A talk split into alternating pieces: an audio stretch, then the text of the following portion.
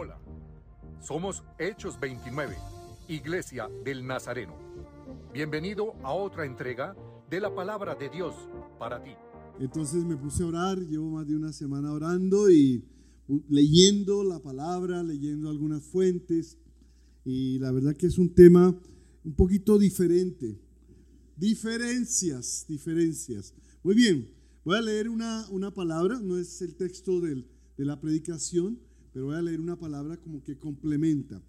Si ustedes quieren abrir su Biblia, así es de que les va a tocar tomar notas y abrir su aparato electrónico o si hay por aquí un dinosaurio que tenga una Biblia de, de papel. Ahora somos, son dinosaurios, ¿no?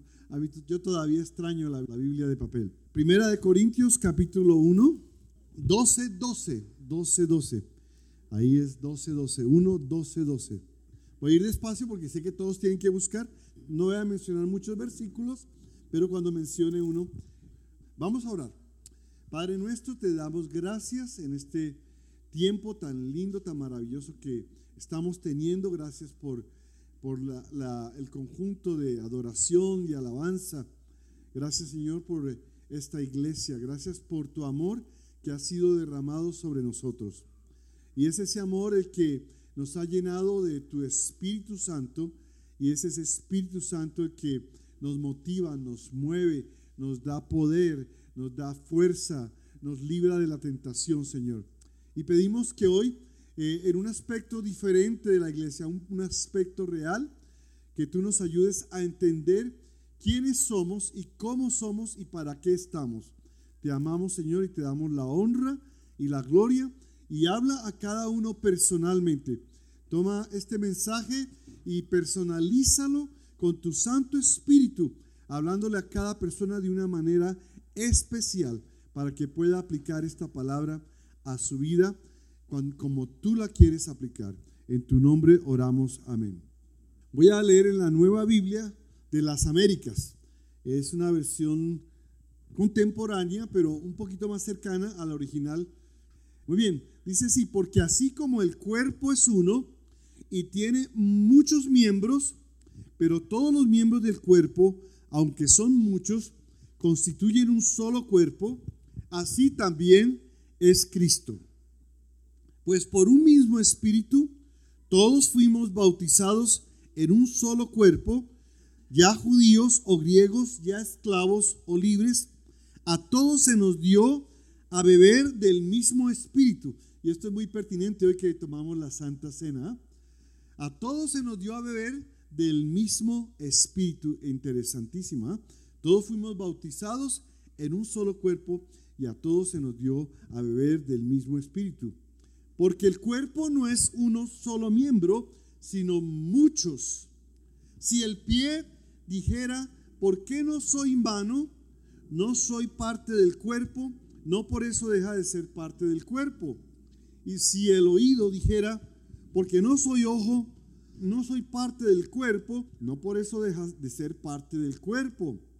Si todo el cuerpo fuera ojo, ¿qué sería del oído?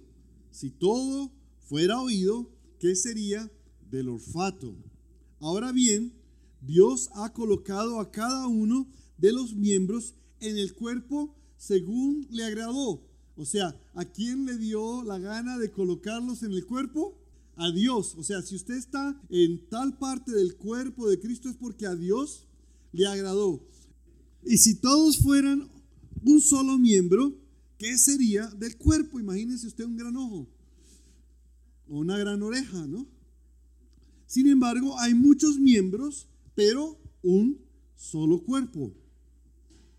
Y el ojo no puede decirle a la mano, no te necesito, ni tampoco la cabeza a los pies, no los necesito. Por, por el contrario, la verdad es que los miembros del cuerpo, que parecen ser los más débiles, son los más necesarios. Y las partes del cuerpo que estimamos menos honrosas, a estas las vestimos con más honra.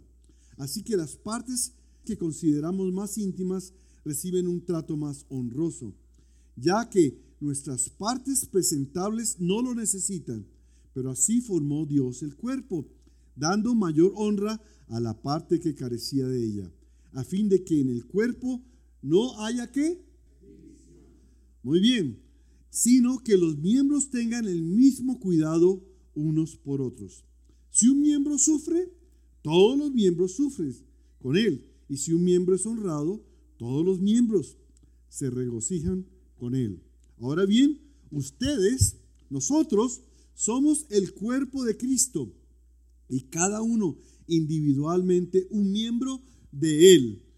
Y en la iglesia Dios ha designado primeramente apóstoles, en segundo lugar profetas, en tercer lugar maestros, luego milagros, después dones de sanidad, ayudas, administraciones y diversas clases de lenguas. Muy bien, entonces diferencias. ¿Cuáles son las discrepancias principales? Si alguien quiere ser vulnerable y diga, en mi hogar, las diferencias entre los padres que estamos teniendo con nuestros hijos son estas. ¿Cuáles son las discrepancias? A ver. Ah, la hija que quiere irse a, a pasar el fin de semana con los de la universidad y el papá y la mamá. No, no.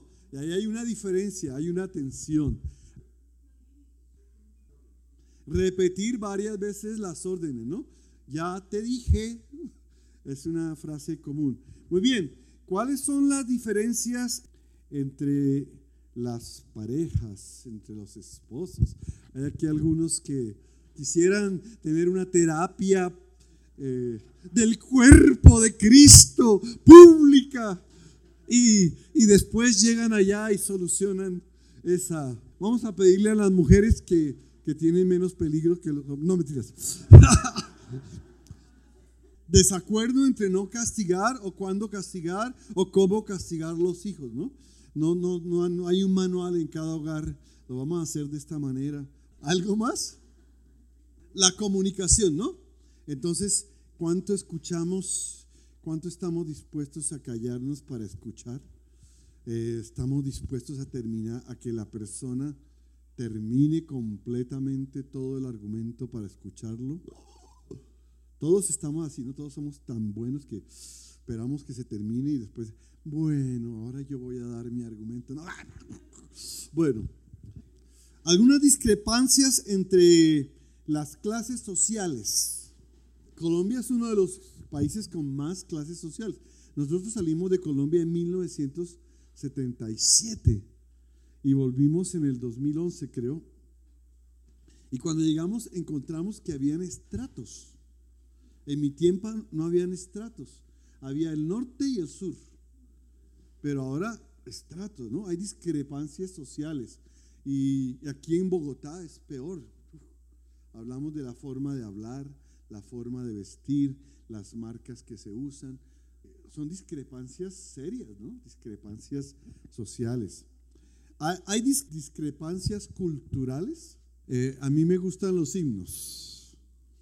Aquí algunos ni saben qué son himnos. ¿sí? Entonces, eh, a algunos les gusta, a otros, eh, bueno, lo vemos lindo y, lo apreciamos, entonces hay diferencias culturales, tipos de música, tipos de entretenimiento. ¿sí? A algunos les gusta el fútbol, a otros les gusta el béisbol, ¿no? Tenis, eh, ¿sí? golf. Diferencias, entonces hay, hay, muchos, hay muchos asuntos diferentes, ¿no? hay muchas diferencias. Entonces, eh, imagínense mantener la paz en medio de todas esas diferencias. ¿Es fácil? No, es difícil, ¿no? Es difícil. Ahora creen ustedes que hay diferencias en la iglesia. Casi no. Hay diferencias en la iglesia, ¿no? Yo me acuerdo que un día yo estaba trabajando en, una tesis y mi tesis era cómo retener la gente de, la iglesia, que la gente no se vaya de la iglesia, ¿no? Era, era todo un trabajo y me encontré con una persona, un doctor que le hice una entrevista y me dijo, no, tienes que dejar un poquito la puerta abierta porque hay algunos que quieren que se vayan. ¿Por qué? Porque hay diferencias. Hay personas que no están de acuerdo y comienzan a, tratar las diferencias de una manera diferente.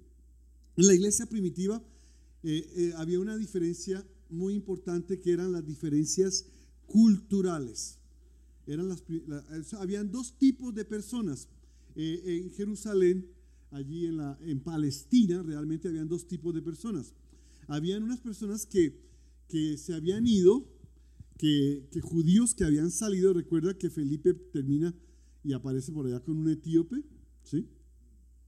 Entonces, este etíope no era judío, era un griego, era del imperio griego, y Felipe le comparte el evangelio y él termina, imagino que abriendo una iglesia en el norte de África, ¿no?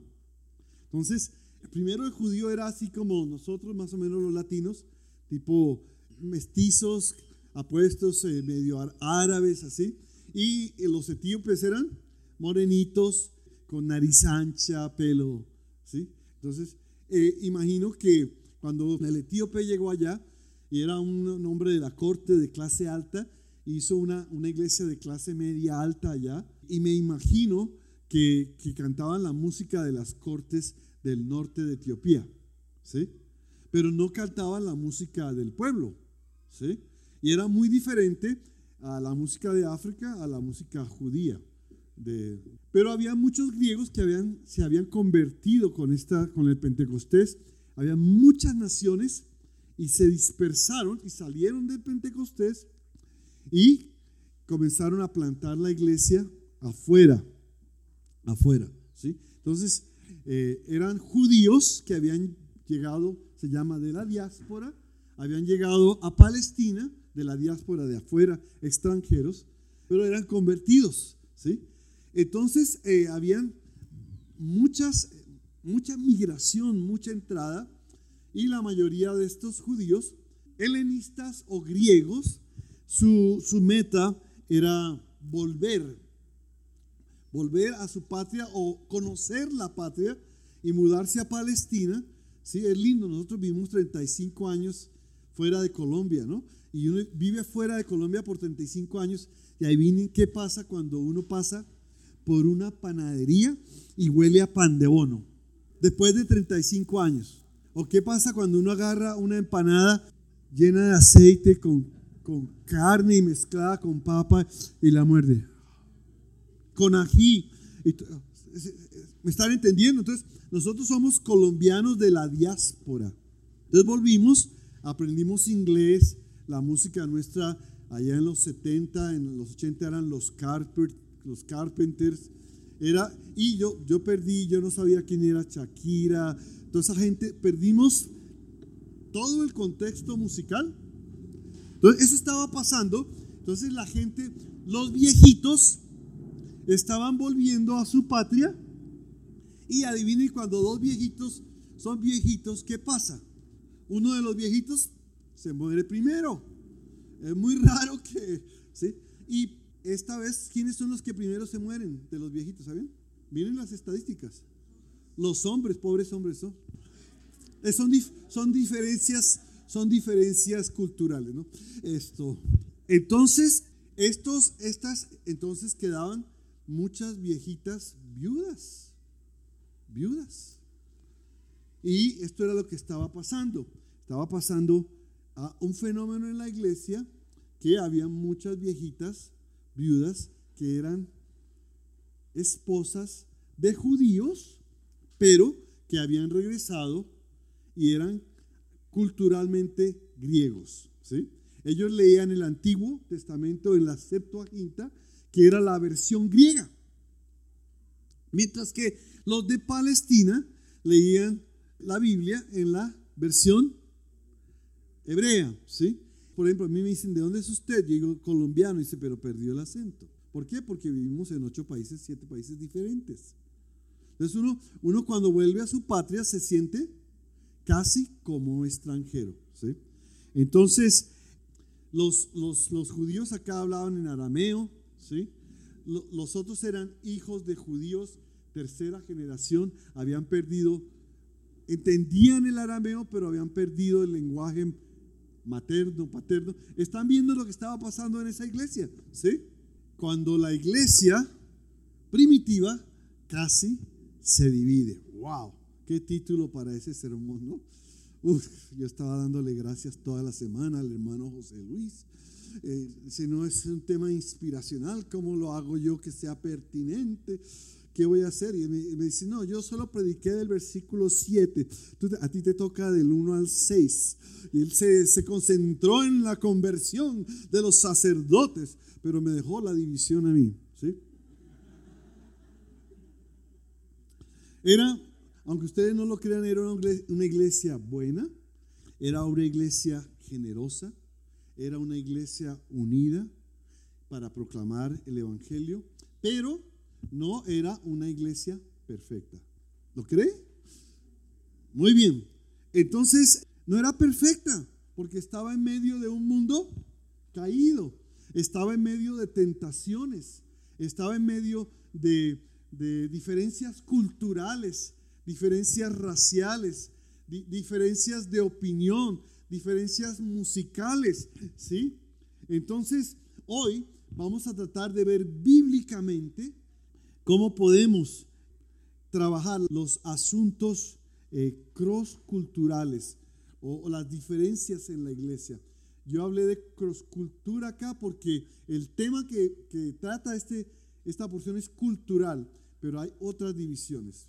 Hay personas que se convierten en una iglesia y llegan a otra iglesia y vienen con unas eh, ideas de otra iglesia y tratan de convencer a la iglesia que llegan de que las ideas de la otra iglesia son mejores que esta iglesia y comienzan a dividir a la iglesia donde llegaron o se van de esta iglesia y dicen, aunque se fueron bravos, derechos, habían cultos generacionales. Pero ustedes, ¿por qué no tienen cultos generacionales? Y comienzan. Entonces comenzamos a dividir la iglesia, ¿sí? Entonces son diferencias culturales, son diferencias a veces de percepción. ¿Cuál es la diferencia entre la percepción y la realidad? E, e, es, subjetiva, ¿sí? La, otra es objetiva, no sé si esas palabras a veces me gusta usarlas, pero objetiva es que todo el mundo piensa lo mismo, subjetiva es que yo pienso como yo pienso, ¿sí? Muy bien, ¿lo real es real? Pregunta muy rara, ¿sí? ¿Y la percepción es real? Puede ser o no puede ser, ¿sí? No podemos generalizar, ¿sí? O sea, porque por ejemplo, e, e, en, Mateo vieron a dos leprosos viniendo a Jesús, ¿sí? Y en Marcos aparece un leproso viniendo a Jesús. Entonces, ¿quién estaba mal? ¿Mateo o Marcos? Entonces, Marcos estaba viendo así de reojo y Mateo estaba viendo de frente. Entonces, la percepción de Marcos era uno. Y la de Mateo, dos. Entonces, depende qué parte del cuadro estamos viendo. Entonces, la percepción puede ser muy, muy real. Entonces, a veces, muchas de las discusiones en el cuerpo, entre los hijos, o sea, papá, tú no me entiendes. Tú no entiendes que ahora los universitarios no andamos en las ondas que tú andabas, papá. Esto es sano. Me, me están entendiendo, ¿sí? Entonces, la mayoría en la iglesia eran hebreos, ¿sí? Y vienen acá los griegos con una percepción diferente. La mayoría de los que habían estado con Jesús eran hebreos, o todos, ¿sí? Entonces, no era una división racial porque todos eran judíos, pero uno eran, eran judíos hebreos, los otros eran judíos helenistas o griegos. ¿sí? Eh, entonces era un problema de percepción, un problema de cultura, pero también era un problema real. Vamos a buscar en la Biblia Hechos 1, 6, 1 al 7. Y después vamos a tocar por ahí el 8 el 9, pero... ¿sí? Por aquellos días, ¿cuántos días pasaron? Los comentaristas dicen que entre 6 y 10 años. O sea que, que no era tan, tan eh, cerquita, o sea, ¿se acuerdan de lo que se llama el primer amor, la luna de miel? Ahora la, iglesia estaba enfrentando las realidades de ser iglesia. Eh, uy, no nos alcanzó la plata para esto que vamos a hacer. ¿Sí? O, sea, surgen problemas, surgen problemas. Entonces, eh, no, era, no era un problema, era, era un asunto real, un asunto cross cultural. Entonces, habían, habían cositas ahí, los nuevos versus los antiguos. ¿Sí? Los, los, yo he estado en iglesias donde todos son familia, Todos son primos y tíos y, son iglesias de 45, 50 años y uno entra ahí y si uno lleva un chisme acá, se fregó porque le contó a toda la familia, o mató a toda la familia. ¿sí? Entonces, eh, y esa es la tendencia, ¿no? Por ejemplo, en Argentina hay una iglesia linda, Argentina, pero yo no sabía, yo vi que había una familia que se llama Fernández y otra familia que se llamaba Mastronardi. Y era como las familias italianas, esas que se odian entre ellos, pero en la iglesia del Nazareno, ¿no? Entonces, estos vivían en Buenos Aires oeste y estos vivían en Buenos Aires este, ¿sí? Entonces, todos los del este eran Fernández, casados entre ellos, primos, abuelos, era una iglesia de familia. Y todos en este lado eran Mastronardi. Entonces, estos eran más italianos, estos eran españoles.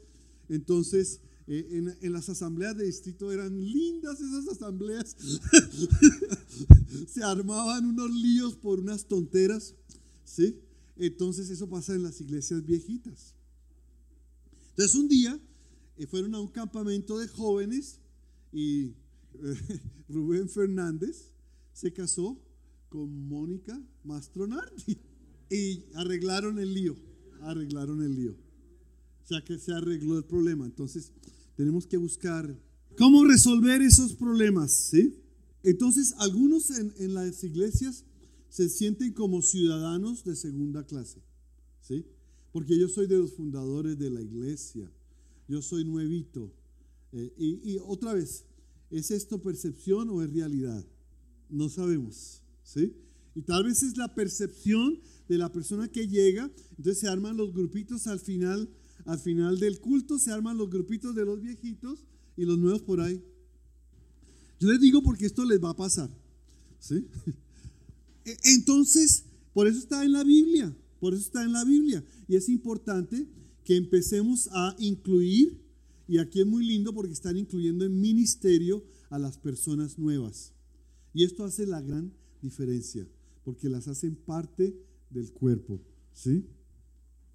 Muy bien, el tema central de todo lo que vamos a decir hoy, Dios llama líderes en su iglesia y quiere líderes fieles dispuestos a servir con compromiso.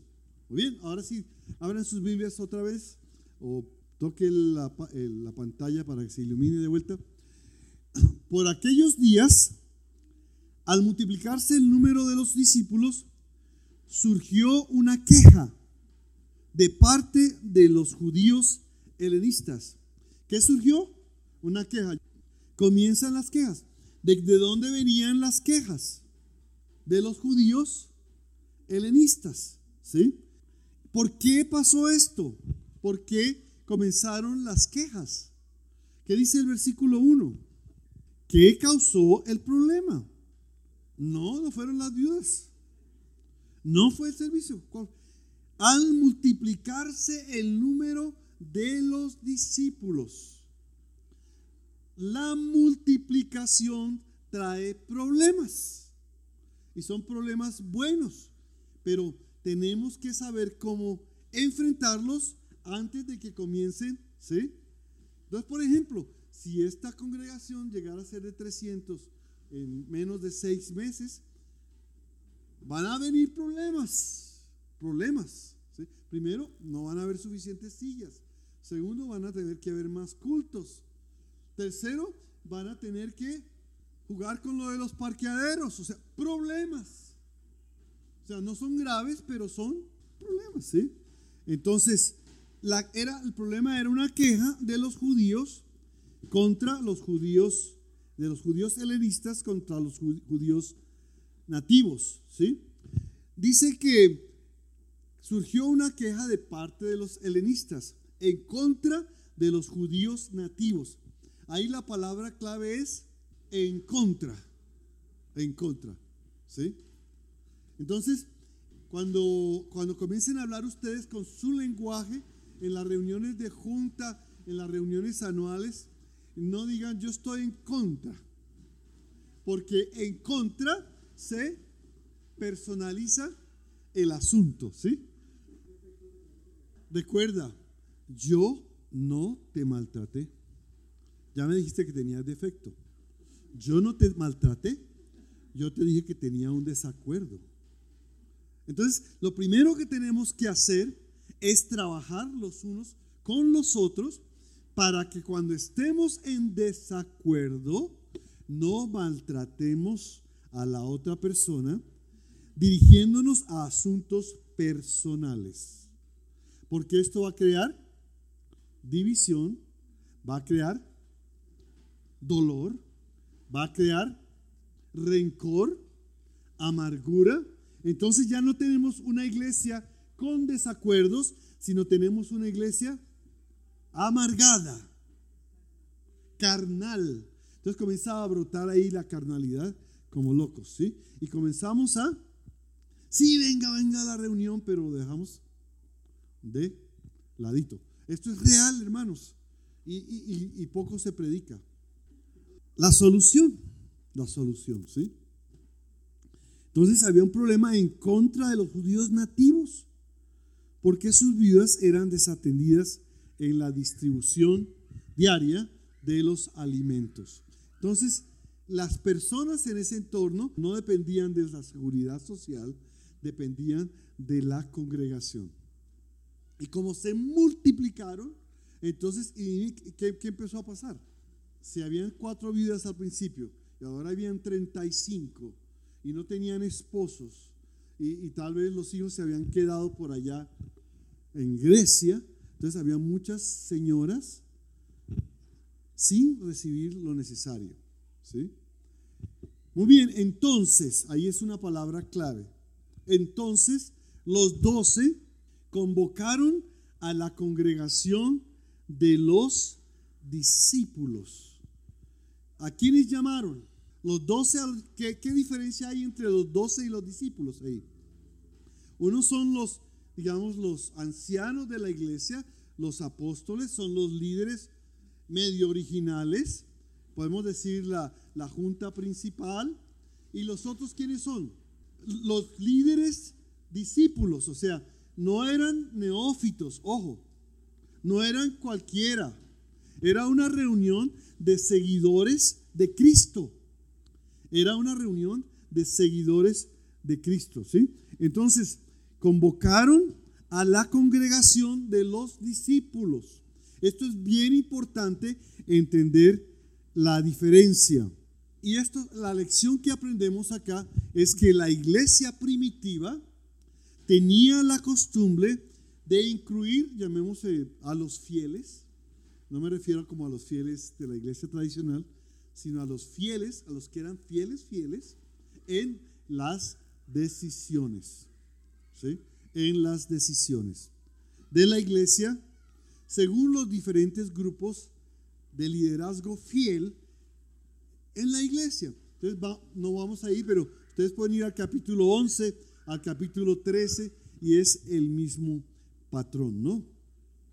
Entonces, los doce convocaron a la congregación de los discípulos y, y, es bien interesante, ¿no? Las decisiones se tomaron. ¿Qué fue lo siguiente que hicieron? ¿Sí? Comenzaron a tomar prioridades. Entonces, las diferencias se resuelven hablando de cuáles son las prioridades en las que estamos de acuerdo. ¿Sí? Eso que para buscar las prioridades, ¿qué se requiere? Diálogo. Se requiere escuchar. Se requiere retroalimentación. Y la prioridad uno la dieron los ancianos, los doce. No es conveniente que el pastor José Luis descuide la palabra de Dios y los predicadores locales descuiden la palabra de Dios para entrar al lindo ministerio de responsabilidad social. Entonces dijeron, la prioridad número uno es tener una palabra de Dios con nosotros clara. Y más adelante dice eh, en el versículo Dice, los apóstoles estaban muy ocupados en esa prioridad. Estaban ocupados en la proclamación de la palabra. Y en el versículo, versículo 4 dice, y nosotros nos entregaremos a la oración y al ministerio de la palabra. Entonces, algunos dicen, uy, los pastores son vagos, eso de orar y solo predicar. Wow. Entonces, porque yo, uno dice, no, la prioridad es la consejería.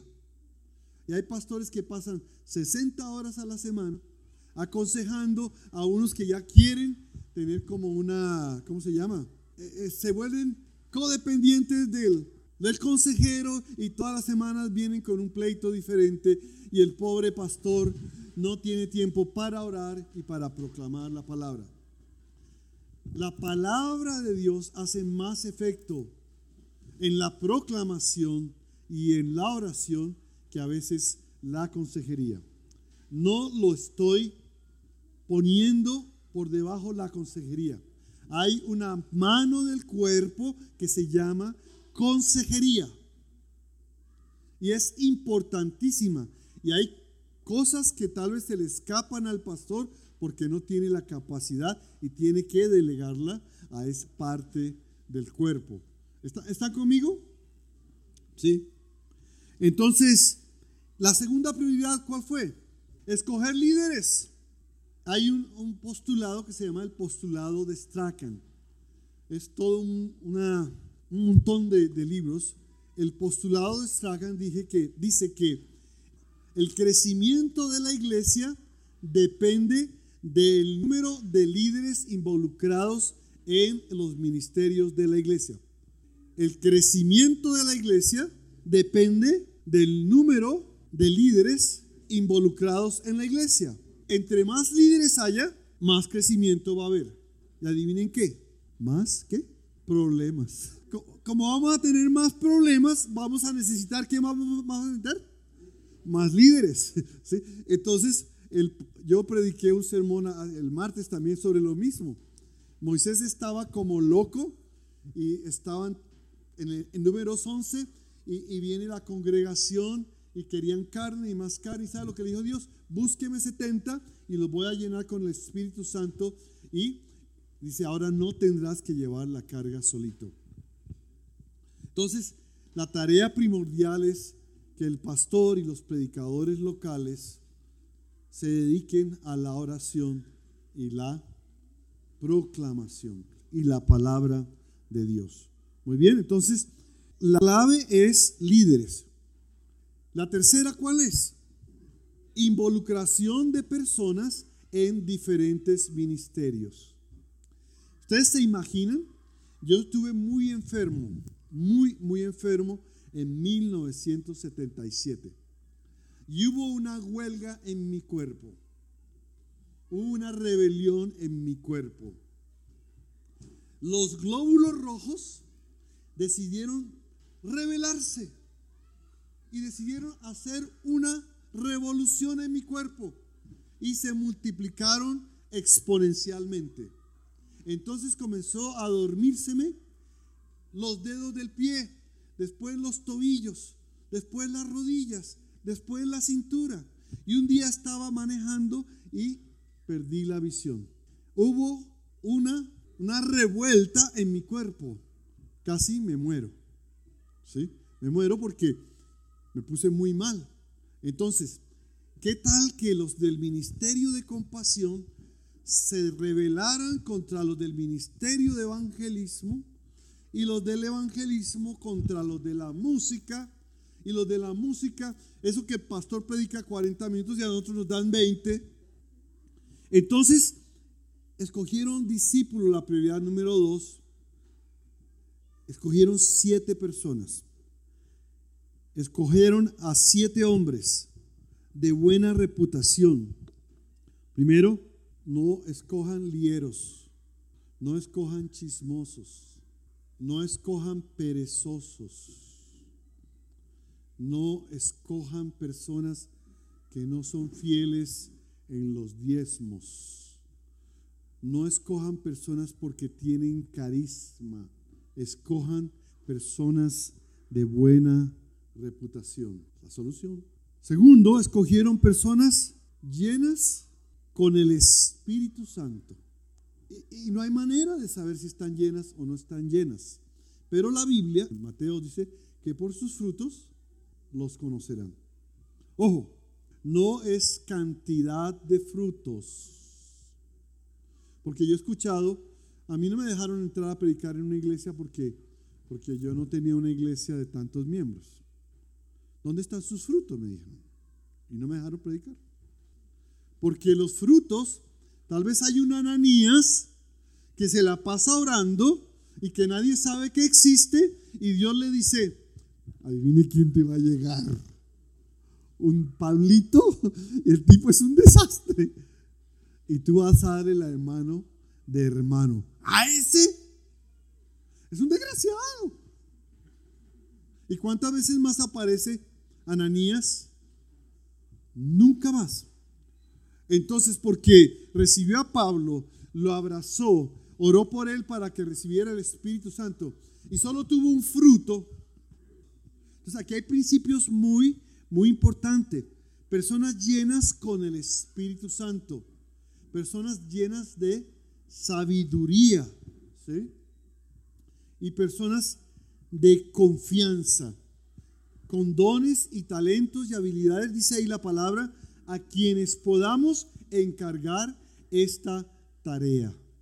¿sí? No escojan un comité de finanzas que todavía no sabe usar una calculadora. Personas de confianza a quienes podamos entregar esta tarea. ¿Cuántas tareas hay en la iglesia? La pregunta, ¿hay trabajo para el dedo chiquito del pie? ¿Y para la oreja? ¿Y para el pelo? Para algunos, ¿no? Y otra característica que no aparece en las primeras está en el versículo 6, porque es una de las características de Esteban. Era un hombre lleno de fe. ¿sí?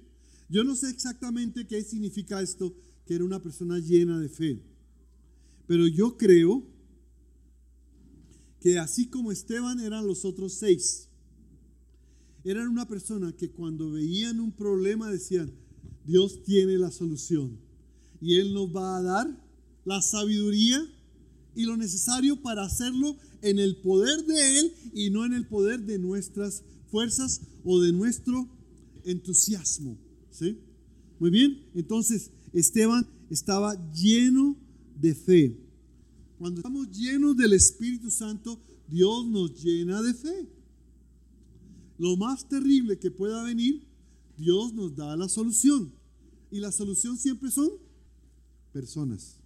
No es carpas, no es equipo de sonido, no es terrenos. La solución son personas. ¿Cómo? Personas fieles, personas llenas del Espíritu Santo, de buena reputación, de sabiduría, de confianza, llenos de fe. Mire lo que dice acá en el versículo 5. Ya lo leímos. Y nosotros nos entregaremos a la oración y al ministerio de la palabra. Moisés ganó la batalla. ¿Cómo la ganó? En oración. ¿Y a quién tenía a su lado? A Ur y a Aarón. Necesitamos personas en esta congregación. No solo a José Luis, pero a los potenciales pastores y a los pastores, predicadores locales, que comiencen a tomar prioridades y que ustedes hagan la prioridad como iglesia. Yo sé que hay muchos nuevos acá, pero la estructura de la iglesia es importante, porque una iglesia sin estructura es como una lombriz sin columna vertebral. No se puede poner de pie, no puede caminar hacia adelante. La estructura es importante y valga la, cuña, está muy buena en el manual de la iglesia. Y ahora a mí me toca más trabajar con ese manual. ¿sí? Entonces, eran siete personas. Esteban, Felipe, Prócoro, sí. Nicanor, otro nombre. Timón, Parmés y a Nicolás, un prosélito de Antioquia. ¿Se dieron cuenta de lo que está pasando? de, Antioquía, perdón, no, de Medellín, no, era paisa, era de Antioquía. Esto, gracias Margit, de Antioquía. Entonces, si uno ve la palabra y viviendo en Colombia, uno dice Antioquia, es Antioquía. Y entonces, ¿saben qué? Escogieron, adivinen quiénes son. Esta gente, ¿quiénes son? No se sabe mucho. Se saben dos de ellos, que son Esteban y Felipe, después el pastor les va a contar de ellos, o alguien que él designe. Eh, pero los siete tenían nombres griegos. A los que se quejaron, adivinen que les dieron el trabajo. Ojo con las quejas. Cuando ustedes vengan a alguien a quejarse, ah, sí, tenemos una excelente idea. Ustedes son hombres de buena reputación, llenos del Espíritu Santo, con sabiduría. Adivinen que ustedes son la respuesta al problema.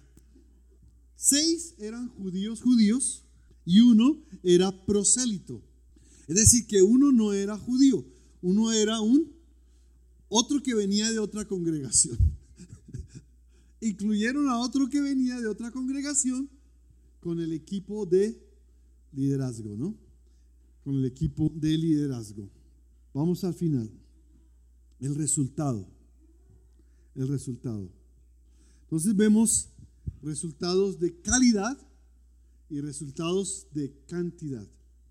De calidad, ¿sí?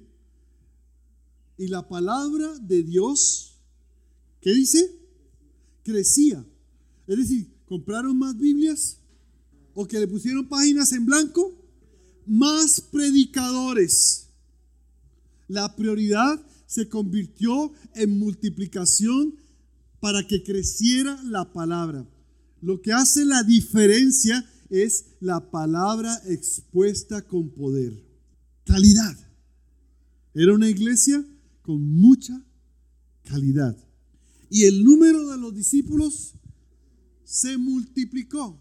O sea, cuando hablamos de discípulos, una persona no es un discípulo si no está involucrada en un ministerio. Wow, es todavía un neófito.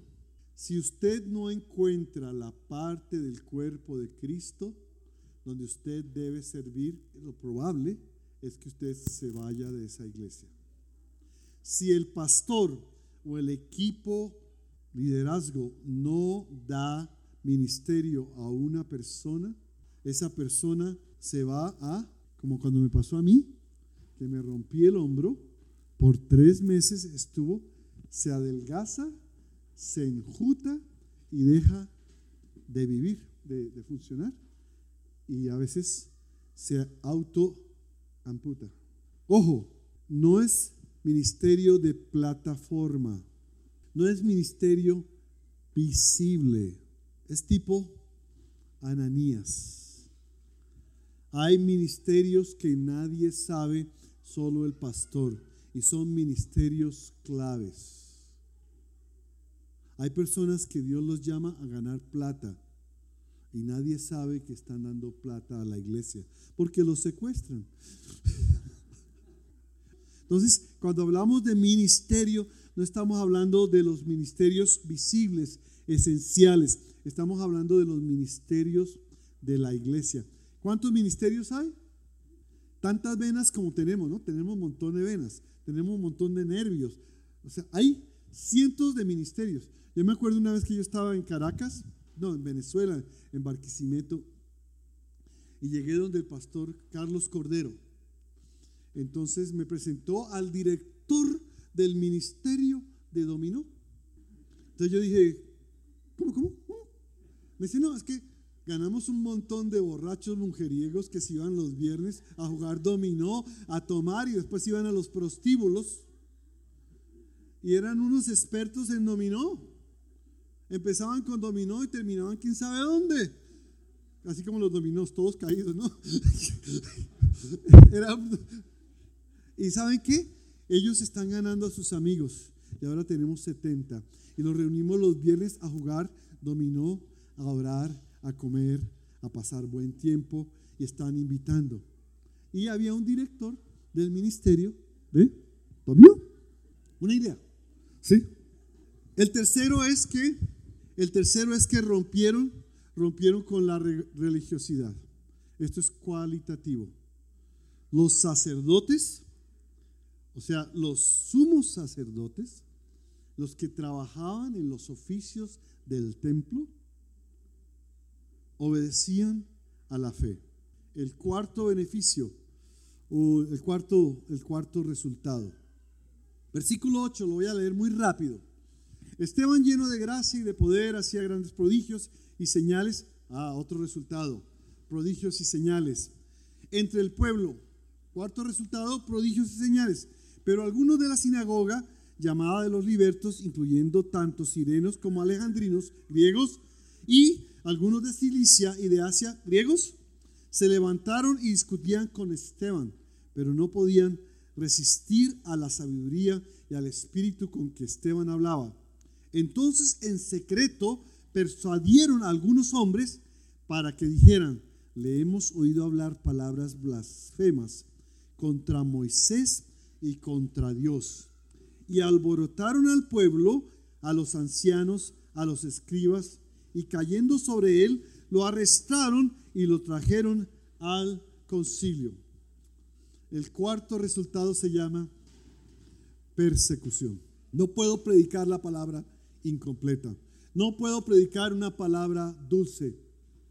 Van a ser perseguidos. Pero un día cuando alguien los vea perseguidos, van a ver un rostro como de un ángel lleno del Espíritu Santo y va a haber un perseguidor que va a estar viendo a ese muchachito y va a decir, wow, yo quiero lo que ese tiene. Y de esa persecución salió Saulo de Tarso, el apóstol Pablo. Palabra de Dios. Como congregación, ¿qué queremos hacer? Vamos a tomar una decisión. ¿eh? Tal vez alguien está luchando allí con, con un llamado, tal vez un llamado a la oración Tal vez un llamado al pastorado. Tal vez es un llamado a, cortar el pasto. No me aguanto ese pasto tan largo. No puede estar así. Llamado a la visitación. Llamado a compasión. Llamado a plantar iglesias. Van a venir problemas. Pero la solución la tiene Dios y el cuerpo de Cristo. Somos tan diferentes. Somos con tantas opiniones. Pero somos un solo cuerpo. Pueden cerrar sus ojitos. Yo voy a orar. A veces su oración hoy es, Señor, yo no sé qué hacer. Algunos van a decir, yo soy bueno para todo. ¿Qué escojo? Otros están diciendo, no soy bueno para nada. Entonces Dios necesita sanar su autoestima hoy. Otro está diciendo, Señor, me siento como un dedo dormido en el cuerpo de Cristo. Despiértame. Padre nuestro, venimos ante tu presencia. Tu palabra es viva y eficaz y es más poderosa que una espada de dos filos y penetra hasta lo profundo de nuestro corazón, a, lo profundo de nuestra conciencia. Señor, continúa moviéndote en nuestros corazones. Ahora no solamente de manera corporal, pero de manera individual. Ayúdanos a, a tomar acción y tal vez hacer un pacto contigo. Y tal vez ese pacto tenemos que sellarlo públicamente viniendo al altar arrodillándonos. Oh Señor, sé tú, sé tú haciendo en nuestros corazones, hablando tu palabra, convenciendo en este momento. Te damos a ti, Señor, el control. Pastor José Luis. Te damos gracias, Señor. Sigue ahí con sus ojos cerrados un par de minutos más y piense cómo va a poner en práctica esta palabra. Esta palabra le está detonando en su corazón. Si usted es un líder de la iglesia, un coordinador de un ministerio, o es simplemente alguien que está comenzando la jornada con Cristo, ¿qué paso práctico, qué acción concreta yo puedo hacer esta semana para involucrarme, para poner en práctica esto que hoy he escuchado? Señor, damos este espacio para la reflexión, para la meditación, para ahí en el corazón, en la mente, antes de irnos, decir, Señor, úsame. Úsame, Señor. Te doy permiso, Espíritu Santo. Te entrego mi vida, mi mente, mis decisiones, mis prioridades. Y ayúdame a ser una parte activa de este cuerpo. Más activa, más útil, aún más. Renueva las fuerzas, Señor. Renueva las fuerzas, trae una frescura nueva, Espíritu Santo. Trae una fuerza nueva. Te lo pedimos. Te damos gracias por tu palabra. Te damos gracias, Señor. Ayúdanos a ser oidores comprometidos, oidores que escuchamos, pero que ponemos en práctica. Ayúdanos a ser hacedores de tu palabra. Te adoramos y te bendecimos. Damos gracias por la vida del hermano Cristian. Dirija su manito ahí hacia él un momentico, hacia Margit. Los bendecimos, Señor. Te damos gracias por estos años de acompañamiento, de mentoría. Gracias por este distrito, Señor, distrito noreste central de Colombia por Chía, Señor amado, por Fagua, por Sopó, Tocancipá, Paipa, Tunja, Duitama y todo lo que, Señor amado, será el desarrollo de esa región geográfica. Bendecimos al hermano Cristian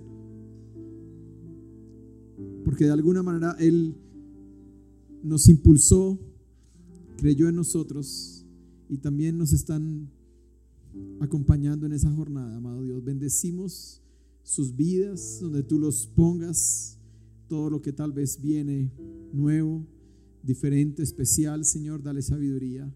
Y en gratitud, Hechos 29 dice, gracias, Señor. Gracias. Bendecimos esta familia. Bendecimos la vida de sus, hijos, Mónica, Cristina, Steven y aún sus nietos, Señor amado. Bendecimos y pedimos tu presencia sobre ellos. Gracias por traer hoy la palabra, Señor. Y que esa palabra haga efecto y de fruto a 30, a 60 y a 100 por uno. En el nombre de Jesús oramos. Amén. Gracias por estar esta mañana acá. Dios los bendiga a todos.